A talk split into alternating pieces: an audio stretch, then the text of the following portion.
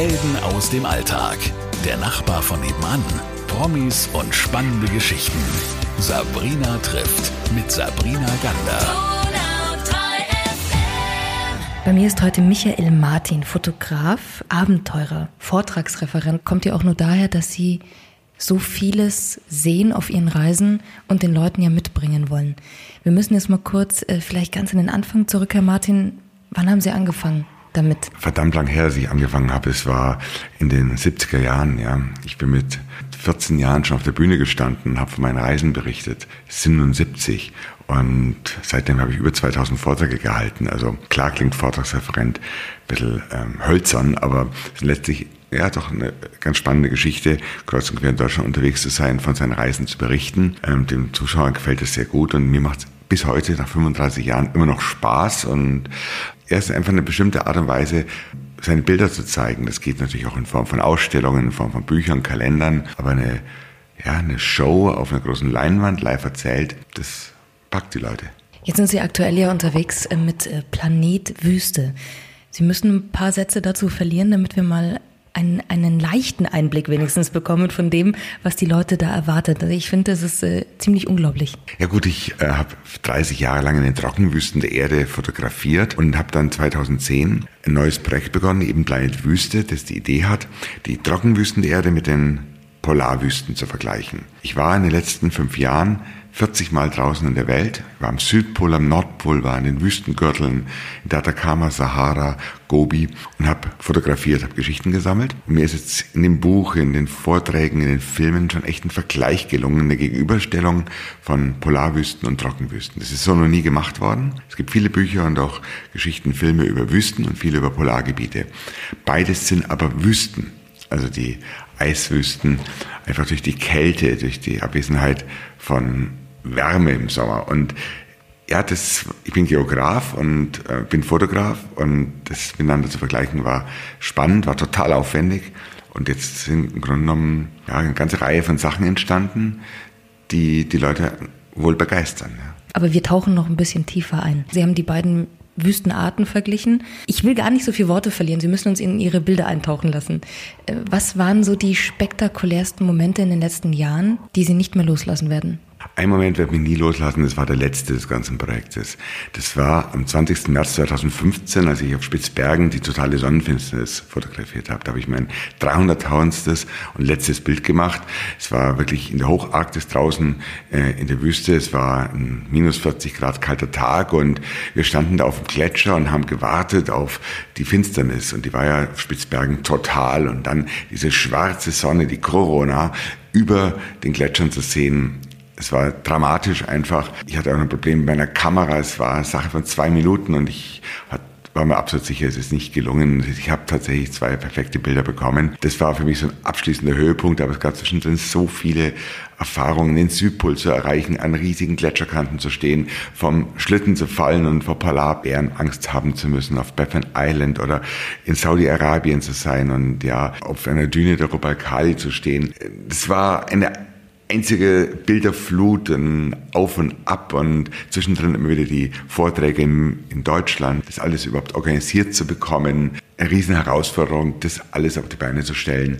Weniger die einzelne Reise als vielmehr das ganze Projekt. Das habe ich alles selber finanziert, habe selber organisiert und so große Projekte werden normalerweise überhaupt nicht verwirklicht, schon gar nicht von Sendern oder Magazinen. Die haben überhaupt nicht den langen Abend dafür. Wie geht es dann, dass ein einzelner Mann so ein Mammutprojekt stemmt? Es geht vor allem durch Begeisterung, durch eine Idee, die man hat und die unglaubliche Erfahrung, die ich habe. Ich mache das seit über 30 Jahren und weiß natürlich, wie der Hase läuft. Ja? Und letztlich sind die Bürokraten in Afghanistan auch keine andere als in Tadschikistan oder im Tschad. Und das kriegt man schon alles hin mit der Erfahrung ist ein wichtiger Faktor ist in der Tat das Geld. Ja, man muss die Rücklagen haben, um sowas vorzufinanzieren. Keine Bank würde einem einen einzigen Cent dafür per Kredit geben. Letztendlich war ich schon der Motor des Ganzen, hat aber auch gute Leute. Ja, das arbeiten viele Leute mit. Wir haben so ein kleines Team von fünf, sechs Leuten, die im Kern arbeiten und ringsrum eben Webmaster, Texter etc.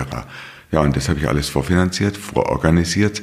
Bin ich damit, auch, damit unterwegs, habe großen Erfolg damit. Es ist ein befriedigendes und auch ein bisschen beruhigendes Gefühl, weil natürlich jetzt auch alles wieder zurückkommt, was ich reingesteckt habe. Alles richtig gemacht. Michael Martin ist das. Wie viele Reisen sind es aber insgesamt bis heute? Ich habe aufgehört zu zählen. Meine erste Reise war, meine erste Fernreise war im Alter von 17, bin damals mit dem Mofa nach Marokko gefahren in Schulferien. Das waren die Sterne damals, die mich dorthin gebracht haben. Ja, und da hat es mich einfach gepackt mit der Wüste. Und jetzt sind es, ich denke, über 300 Wüstenreisen geworden. Ja, das ist ein Teil von meinem Leben. Ich sehe, das unterscheidet schon gar nicht mehr zwischen Reise und zu Hause sein und auf Tournee sein. Das ist ein einziger Fluss. Es geht auch alles ganz schnell. Also es ist nicht so, dass ich da wochenlang vorbereite, sondern runter in den Keller, Ausrüstung holen, ab und zum Flughafen und gleich schnell bin ich auch wieder zu Hause. Es greift so ineinander. Nebenbei habe ich auch noch zwei Kinder, die natürlich auch äh, mein Leben ganz stark geprägt haben. Habe mein Büro. Ähm, es ist ein verrücktes Leben. Ich wollte immer so ein Rock'n'Roll-Leben, intensives Leben. Das habe ich bekommen. Das haben sie selbst ja gemacht.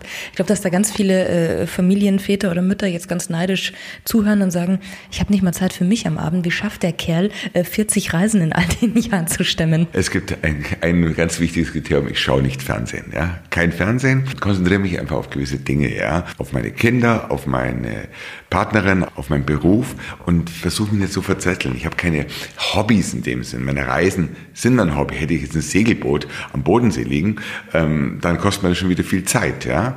Ähm, aber dadurch, dass ich das Berufliche ja so leidenschaftlich gern mache, brauche ich jetzt nicht irgendwelche zeitaufwendigen Dinge noch. Ja? Ich habe es auch geschafft, für meine Familie genug Zeit zu haben in meinen 30, 35 Jahren. Und meine Freunde sind, glaube ich, nicht zu kurz gekommen. Die habe ich einfach mit eingebunden. Ja? Das ist letztendlich nur mit einem 18 oder 20 Stunden Tag zu machen. Ich bin totaler Frühaufsteher. So ab halb fünf oder so findet man mich am Computer und dann ist mal gegen zwölf ist das meiste getan mittags. Ja, ja ich bin, glaube ich, klingt ein bisschen spießig, aber ich bin einfach sehr fleißig. Es klingt, glaube ich, nicht spießig, weil sonst könnte man solche Projekte wahrscheinlich auch gar nicht stemmen. Abenteurer, Fotograf, Geograf. Sie halten Vorträge, Sie zeigen uns Gott sei Dank, wo Sie überall hinreisen. Was machen die Wüsten mit Ihnen? Zunächst mal ganz profan sind die Wüsten mein Beruf. Und darüber zu berichten, dort zu fotografieren, Geschichten zu sammeln, ist für mich so eine Art Lebensaufgabe geworden. Ähm, natürlich haben die mich auch irgendwie geprägt. Dazu kommt, dass ich natürlich ein absolut abgefahrenes Leben hier führe, mit Autobahn und Büro und hin und her fliegen, um die Welt fliegen. Und das sind die Wüsten für mich einfach so ein wichtiger Kontrapunkt. Ein Ort der Stille, der Abwesenheit von all diesem Wahnsinn, den wir hier in Europa haben, mit sechsspurigen Autobahnen, mit Handys, zwei Handys, drei Handys, Fernsehen, Internet, gibt's ja alles nicht. Und es tut mir einfach gut. Die Wüsten intensivieren im Grunde genommen mein Leben, weil man sich auf sich selber zurückgeworfen, wird wieder erinnert an Dinge, die wirklich wichtig sind im Leben. Es hilft mir aber auch einen anderen Blick auf zu Hause zu finden. Ich hatte aber vorher, glaube ich, schon auch die richtige Persönlichkeit dafür, für die Wüsten, weil ich gute Nerven habe, weil ich dieses Reduzierte mag und das findet ein Bergsteiger in den Bergen, ein Taucher unter Wasser und ich halt in den Wüsten. Was sehen die Leute alles jetzt in ihrem Vortrag Planet Wüste? Also 40 Reisen haben Sie gemacht, aber was kommt dann dabei raus, wenn man bei Ihnen sitzt? Diese 40 Reisen waren nicht wahllos weltweit verteilt, sondern die waren im Grunde genommen klug gewählt auf den vier Wüstengürtel, wenn Sie so wollen. Da habe ich 26 Ziele ausgewählt. Und ich gehe mit dem Zuschauer viermal um die Welt und halte 26 Mal an. Ob das in Tadschikistan ist, am Nordpol ist, im Rossmeer ist, sei es mal dahingestellt. Aber danach hat man schon einen Eindruck, wirklich ein klares Bild von den Extremzonen der Welt. Ja. Ich habe noch eine Frage zum Schluss. Gab es denn gefährliche Momente bei Ihnen oder sind Sie mittlerweile auf so einem Level, wo Sie sagen, ich kann das alles umgehen? Um Gottes Willen, das Level wird man nie erreichen. Es ist immer eine gewisse Restgefahr da. Die Gefahrenlage hat sich einfach verändert. Es ist einfach so, wenn Sie in einem Sand, in einem Schneesturm irgendwo in der Antarktika Ihren Handschuh verloren, ist Ihre Hand nach einer halben Stunde so weit erfroren, dass Sie sie amputieren lassen müssen. Ja. Es ist brutal, diese Kälte. Ein Mensch, den Sie am Morgen in der Sahara an einem heißen Tag nackt aussetzen, ohne Wasser, ist am Abend tot. Ein Mensch, den Sie im Schneesturm äh, in Grönland ähm, aussetzen, der ist nach zehn Minuten tot. Ja? Also der Mensch ist physiologisch nicht an die Wüste und auch nicht ans Eis angepasst, wie sie Tiere und Pflanzen ja sind. Er hat nur Kulturtechniken geschaffen, da überleben zu können. Insofern muss man die Wüsten schon ernst nehmen. Es ist gefährlicher als ein Urlaub in Rimini, aber auch nicht lebensgefährlich, sonst würde ich es nicht machen. Michael Martin. In Laubheim am 6.4. und danach natürlich noch ein paar Termine quer durch Deutschland. Und ich sag vielen, vielen Dank, dass Sie da waren. Tschüss, danke. Helden aus dem Alltag. Der Nachbar von nebenan. Promis und spannende Geschichten. Sabrina trifft mit Sabrina Gander.